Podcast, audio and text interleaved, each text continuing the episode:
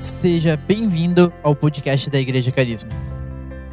Confira agora mais uma de nossas mensagens. É, a palavra que Deus colocou em meu coração né, é confiança em tempos de pandemia, fé em tempos de pandemia, ok? E para isso nós vamos ler Mateus capítulo 15, a partir do verso 21 até o verso número 28. Né? Acompanha aí, tá? Vamos fazer a leitura desse texto bíblico, certo? É uma história muito conhecida, né? E que eu creio que o Senhor nessa manhã vai nos ajudar, vai nos capacitar para que é, essa confiança, essa fé seja gerada em nosso coração. Você crê? Amém? Então vamos lá. Põe aí. Esse relato diz em Mateus, então, capítulo 15, a partir do verso 21. Então Jesus ele deixou a Galiléia, rumo ao norte, para a região de Tiro e Sidom. E lá, uma mulher cananeia, que ali morava, veio até ele, suplicando: Senhor, filho de Davi, tenha misericórdia de mim. Minha filha está possuída por um demônio que a atormenta terrivelmente. Jesus não disse uma só palavra em resposta. Então, os discípulos insistiram com ele: mande-a embora. Ela não para de gritar atrás de nós. E Jesus disse à mulher: fui enviado para ajudar, veja só, para ajudar apenas as ovelhas perdidas do povo de Israel. A mulher, porém, aproximou-se, ajoelhou-se diante dele e implorou mais uma vez: Senhor, ajude-me. E Jesus respondeu: Não é certo tirar comida das crianças e jogá-la aos cachorros? E ela responde: Senhor, é verdade, disse a mulher. No entanto, até os cachorros comem as migalhas que caem da mesa dos seus donos. E a resposta de Jesus: Mulher, sua fé é grande, disse-lhe Jesus. Seu pedido será atendido. E no mesmo instante, a filha dela foi curada. Então, essa mulher aqui, ela estava totalmente desesperada. Eu pergunto para você que está na sua casa, né? Todos nós temos acompanhado é, de uma forma, né, talvez nunca visto antes, certo? Né, a dinâmica dos hospitais, daqueles que estão à frente né, de batalha nessa pandemia. Ainda essa semana, então, né, uma rede de televisão entrou dentro do hospital para mostrar como é o dia a dia né, de um CTI, tá, que, onde os profissionais, médicos e toda a equipe acompanhando, então, as pessoas que estão contaminadas né, pelo, pelo esse coronavírus. Acho que, eu creio que nunca um momento na história nós é, acompanhamos tão de perto né, é, a, a vida de um hospital. Né? E não só também a vida de hospital, mas também acompanharmos o sofrimento das pessoas. Ok? E, e acompanhamos também em outros países, né? espero que isso não aconteça no Brasil, tá? onde pessoas então estão ali numa fila aguardando e muitas delas morrem né? sem ao menos ter esperança de ter um respirador, porque não há estrutura para atendê-las. O que eu quero dizer, amado, que nós estamos em casa acompanhando essa realidade, ok? Onde muitas vezes o sim né, esperado não acontece. Onde a oportunidade para ser salva não acontece. E eu quero trazer você para essa realidade desse texto bíblico, onde esta mulher aqui estava totalmente desesperada. E quem aqui, né, eu não sei você, mas nós aqui já acompanhamos ao longo desse tempo de ministério muitas pessoas doentes, muitas pessoas com problemas e também pessoas endemoniadas, pessoas possuídas por um espírito maligno. Quem de vocês já viu uma pessoa endemoniada? Nós já vimos muitos. E crianças, então, nesse caso era uma menina, uma jovenzinha que estava, a Bíblia diz em outras traduções, que ela estava terrivelmente endemoniado. Eu já vi, né? e de fato concordo com essa versão. É terrível mesmo, ok? Então, Eu quero que você agora tente se colocar. Imagine então, né, se é um filho seu, né, passando por dificuldades, passando por problemas, passando por opressões. Essa mulher aqui vivia este drama provavelmente por muito tempo. Ao longo de muitos anos, ela via aquela criança, então, ser possuída por um demônio e não sabia o que fazer. E quando ela ouviu falar que Jesus ia passar naquele lugar, então essa mulher traçou um plano. Eu chamo aqui de um plano para, né, um plano de fé, um plano de confiança, um plano para chamar a atenção de Jesus quando ele passasse naquele lugar. E quando ela viu, ela ouviu, na verdade, né, que Jesus estaria naquela região de Tiro e Sidom, onde ela morava. Então ela se preparou, ela, quando viu então Jesus passar, ela clamou em alta voz: Filho de Davi, tem misericórdia de mim. E ela gritava. E ela gritava. E ela gritava. A ponto que os próprios discípulos, né, que estavam ali, seguidores de Jesus, diziam né, uns aos outros: Jesus, mande essa mulher embora, manda ela embora, porque ela está atrapalhando aqui a nossa comitiva, ela está nos incomodando. Essa mulher, que não pertencia ao povo de Israel, quando ela viu Jesus passar, ela clamou com todos os pulmões, com todas as forças, pela cura da sua filha endemoniada. Mas vamos observar o que o texto diz. Então essa mulher vem e ela clama: Filho de Davi, tem misericórdia de mim. Filho de Davi, tem misericórdia de mim. Filho de Davi, tem misericórdia de mim. E o texto diz que Jesus não respondeu uma palavra. Aliás, ele, ele já deixou claro, ele disse: Olha, eu vim para ajudar somente os filhos de Israel. Isso estava claro para ela, que ela não fazia parte desse grupo. Pense agora comigo, você que está em casa, né? Vamos imaginar uma situação hipotética. Se coloque na situação dessa mulher, desta mãe, que buscou a ajuda de Jesus e não obteve resposta. Você imagina então, você ver a solução, você estar diante de alguém que pode resolver o seu problema, você chega até ele e você não obtém nenhuma resposta. Essa mulher buscou a ajuda de Jesus e não obteve resposta. Eu quero que você tente se colocar né, nessa situação. Talvez muitos de nós, diante do silêncio de Deus, Muitas vezes nós temos a tendência de nos desesperar, nos né, descabelar, murmurar ou se revoltar. Nós vemos que essa mulher aqui, essa mulher cananeia, ela traça um plano de fé tremendo para enfrentar as oposições e dificuldades.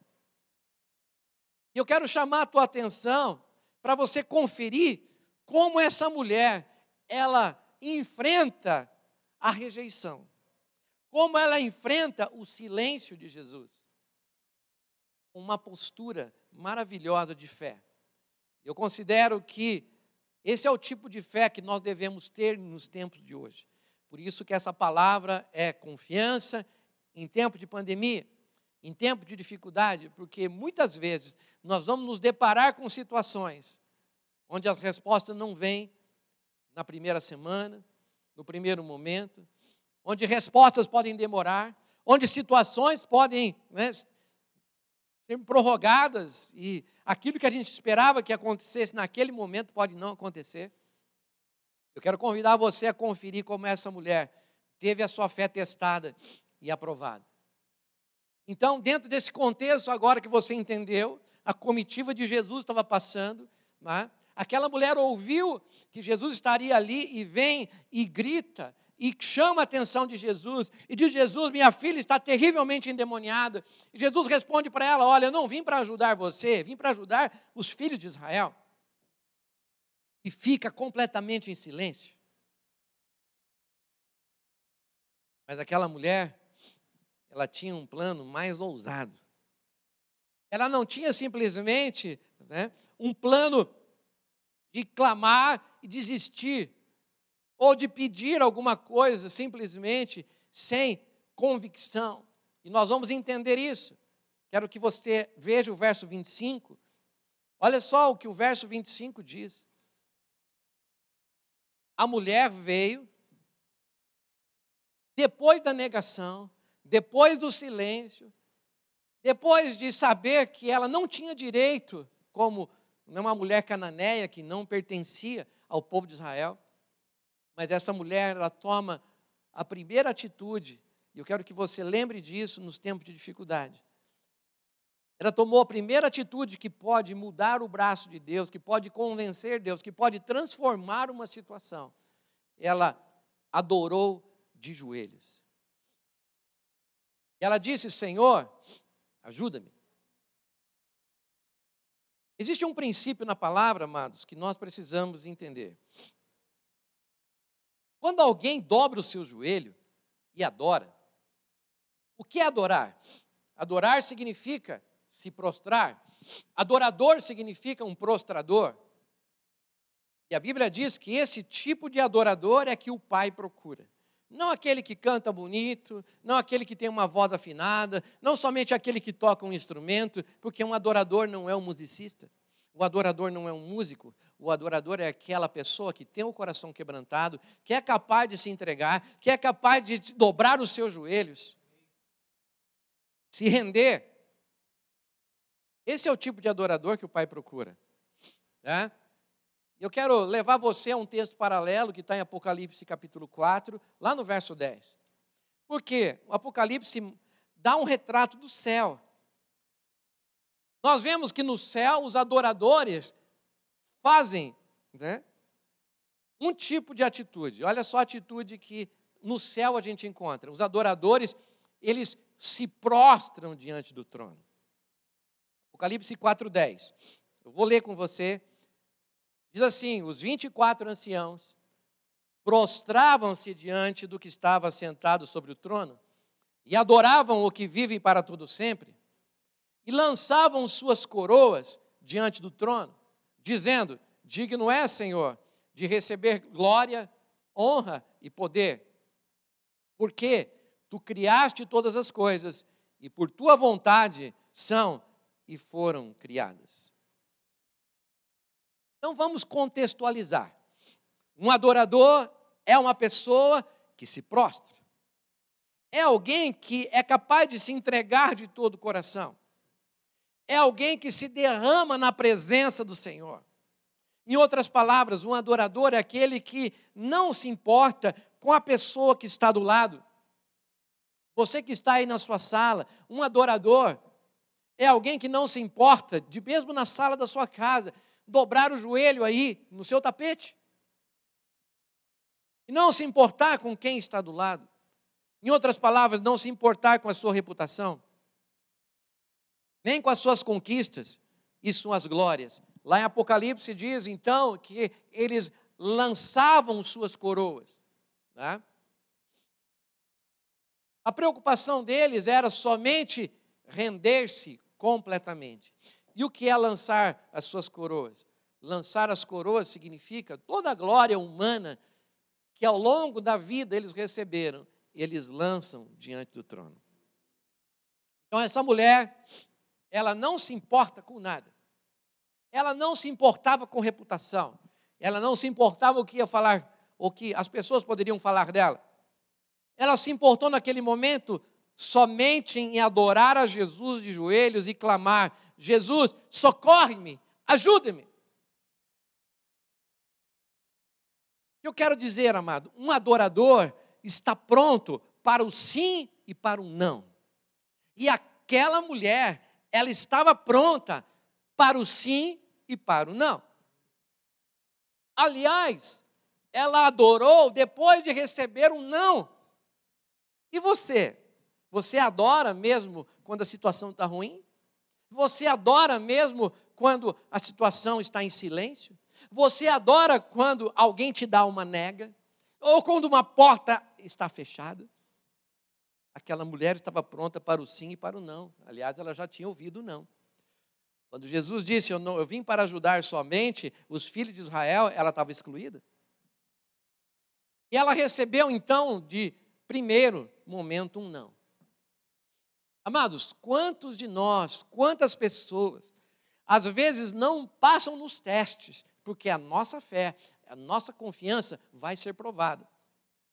Quantos de nós, às vezes, não passamos nos testes, porque não reconhecemos que não estamos qualificados para o que estamos pedindo. E o que qualifica você para aquilo que você está pedindo é você estar com o coração rendido para ouvir o sim, ouvir o não. Muitas pessoas estão prontas para pedir somente para ouvir o sim. Quero dizer para você que às vezes o não faz parte do projeto de Deus para nos ensinar alguma coisa. E esta mulher cananeia estava preparada não somente para uma resposta negativa, mas para se humilhar diante do Rei dos Reis. E qual era o plano dela?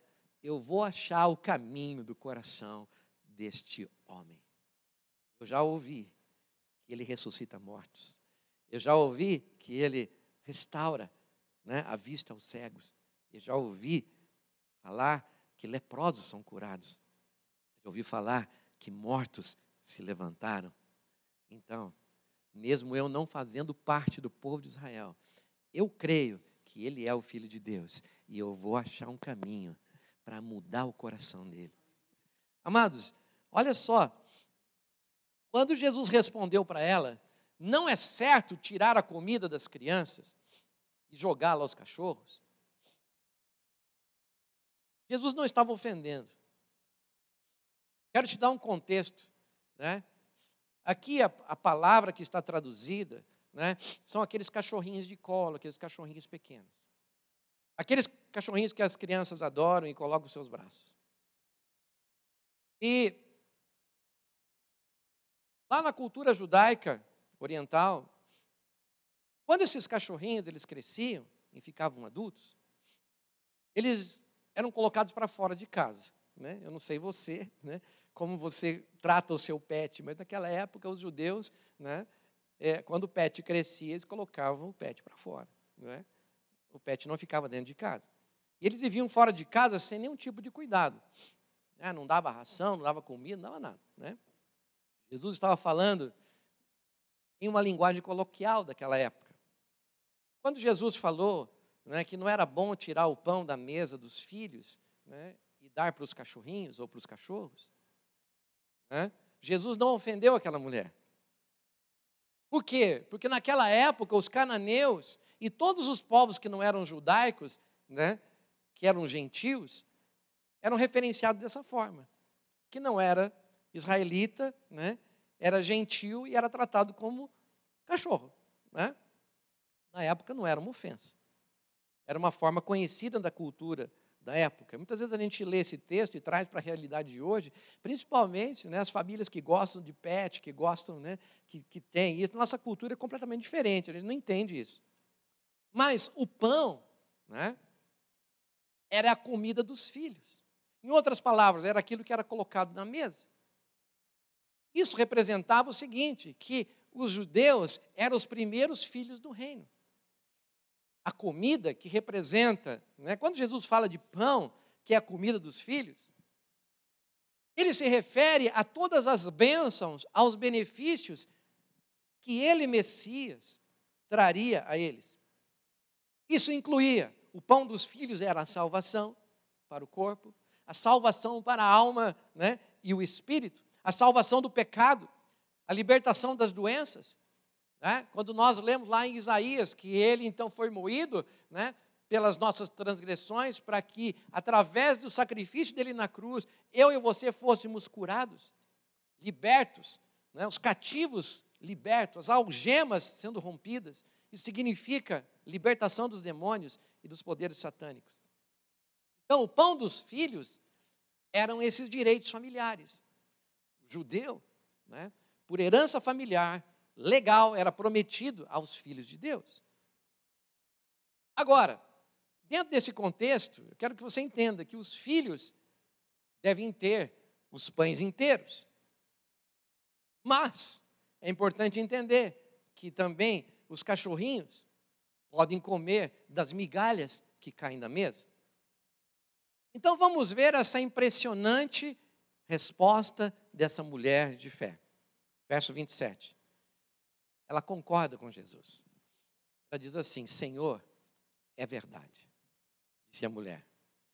No entanto, até os cachorros comem as migalhas que caem da mesa de seus donos. Vamos tentar entender aqui. Então, a primeira coisa que ela fez, ela se prostrou, ela adorou o Senhor. E como uma adoradora, ela se rendeu de todo o coração. E ela, humildemente, ela concorda com a afirmação de Jesus. E ela diz: Olha, eu concordo que o pão, prioritariamente, né, é para os filhos, mas eu também sei que as migalhas que caem da mesa, os cachorrinhos podem comer. Então essa mulher cananeia, ela demonstrou o que? Humildade. E a segunda coisa que nós precisamos ter né, nesses momentos de crise, de dificuldades, é entender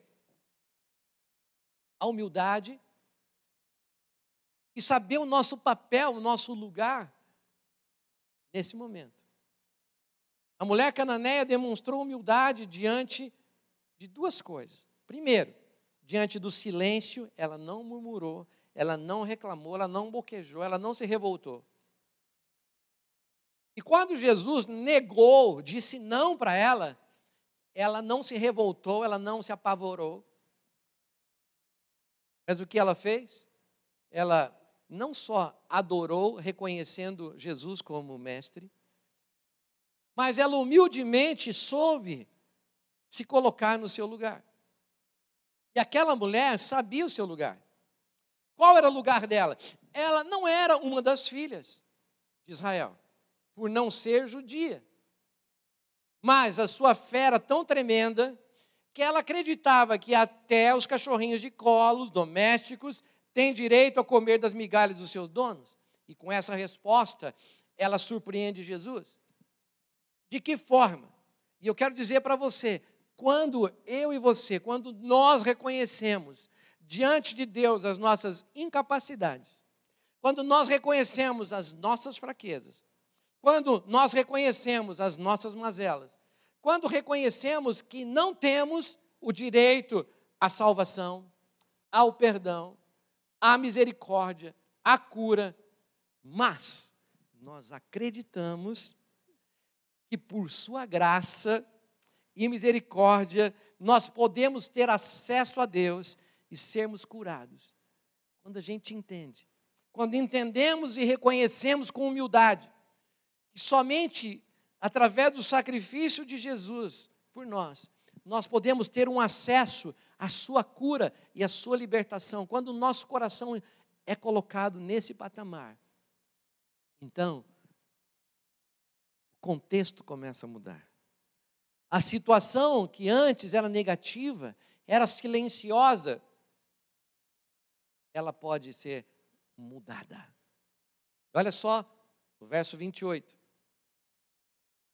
Por causa dessa resposta, Jesus respondeu a essa mulher: Mulher, sua fé é grande, disse-lhe Jesus. Seu pedido será atendido. E no mesmo instante, a filha dela foi curada. Amados, eu quero definir com você aqui o que é convicção. Uma coisa é você ter fé, outra coisa é você expressar isso de forma convicta. Convicção é a ação de convencer alguém.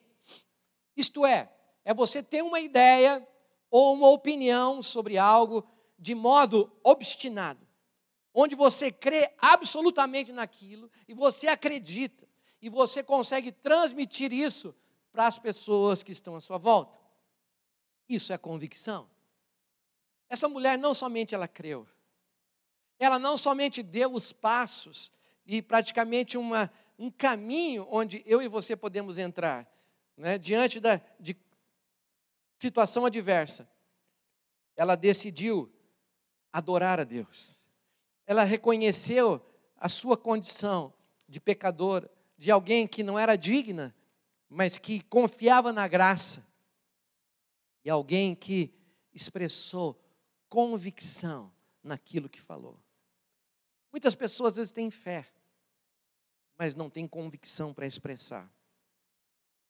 Essa mulher, ela teve essa capacidade. E quando Jesus respondeu, mulher, grande é a sua fé. Ele estava mostrando, ele estava deixando claro aqui que a convicção dela mudou o seu coração.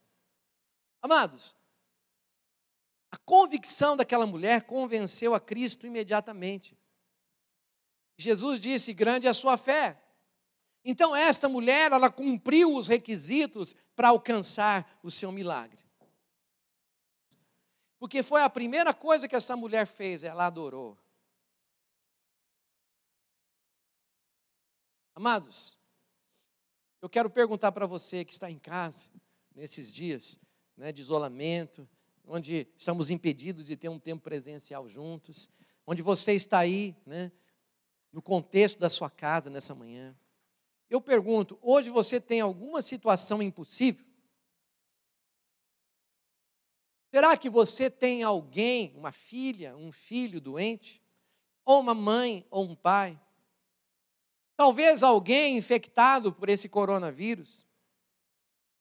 Talvez você esteja vivendo crises nos seus relacionamentos, aí no seu casamento, com filhos. Não sei se você está vivendo alguma situação assim. Mas eu quero dizer que nesses dias, a nossa confiança e a nossa fé, em tempo de pandemia, ela vai ser provada. Como a fé daquela mulher foi provada. Foi provada pelo teste do silêncio, foi provado pelo teste da negação. E às vezes nós também somos testados. Por às vezes clamar e não ouvir uma resposta direta. Ou às vezes receber um não de cara. Mas eu pergunto: você quer? Eu quero. Eu quero ter a fé dessa mulher que, mesmo diante do silêncio e mesmo diante da negação, foi capaz de mudar o coração de Jesus. Eu pergunto: você quer essa fé? que passe nesse tempo de pandemia e que você seja aprovado. Amados, a fé é a única coisa que pode agradar o coração de Deus. É por isso que Jesus ficou extasiado, Jesus ficou surpreso a encontrar uma mulher que não era de Israel, mas que tinha uma fé grande. Jesus, em poucas oportunidades da Bíblia, referenciou alguém dizendo: grande é a sua fé. Essa mulher recebeu esse tributo. E por quê? Vamos relembrar por que ela recebeu esse tributo. Primeira coisa, é uma mulher que foi capaz de render-se aos pés de Jesus. A primeira coisa que nós temos que fazer nesses tempos é aprender a se render todo o coração a Jesus. Eu creio que quando nós adoramos, hoje nós cantamos uma canção do Central 3 que nos convida, né, a esse tempo de intimidade. Eu quero convidar você agora, aí onde você está, que você não tenha vergonha de seus filhos, de alguém que esteja do seu lado. Será que você é capaz de se ajoelhar, se prostrar, se você tem uma situação difícil?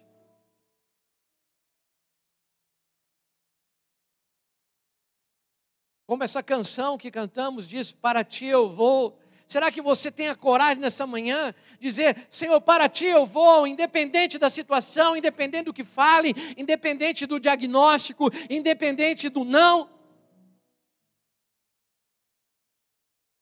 mas eu quero ir para ti. Eu quero descansar nos teus braços.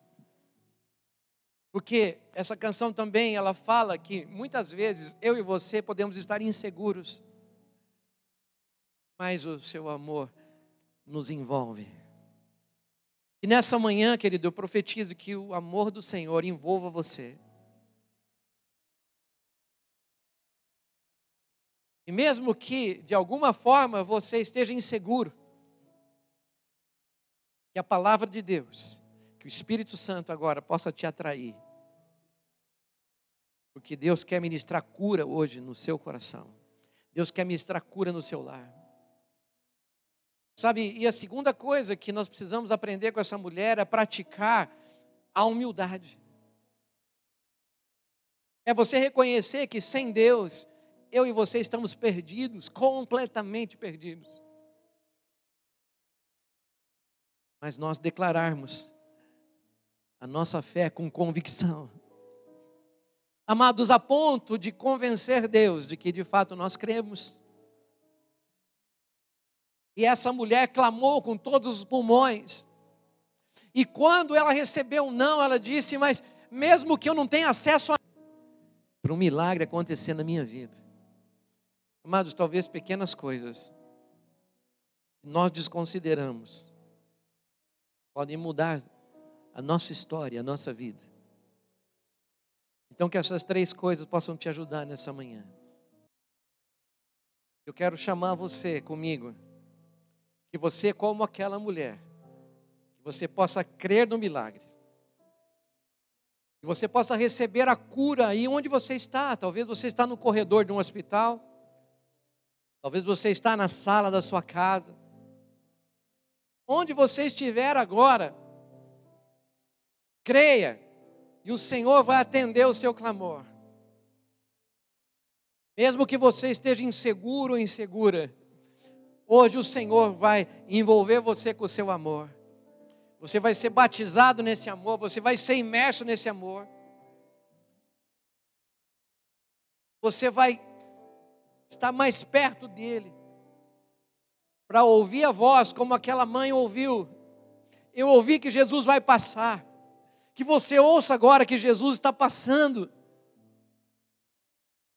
Nós, como igreja, podemos orar, e milagres podem acontecer milhares de quilômetros de distância. Você não precisa fisicamente estar aqui na igreja. Aí na sua sala, em concordância, nós dois podemos ver um milagre acontecer. Mas você precisa crer nessa manhã. Você precisa praticar esse princípio, adorar ao Senhor, se quebrantar de forma humilde e confessar com fé que Ele é o único que é digno. E como os querubins e como os anciãos entregavam suas coroas, que você possa se render completamente. Que você possa abrir mão de qualquer conceito humano agora e dizer: Deus, eu estou nos teus braços, eu rendido estou. Muito obrigado por nos ouvir até aqui. Esperamos que essa mensagem tenha edificado a sua vida. Acesse os nossos perfis nas redes sociais, arroba Igreja Carisma e o nosso site, igrejacarisma.org. Igreja Carisma, transformando vidas, edificando discípulos.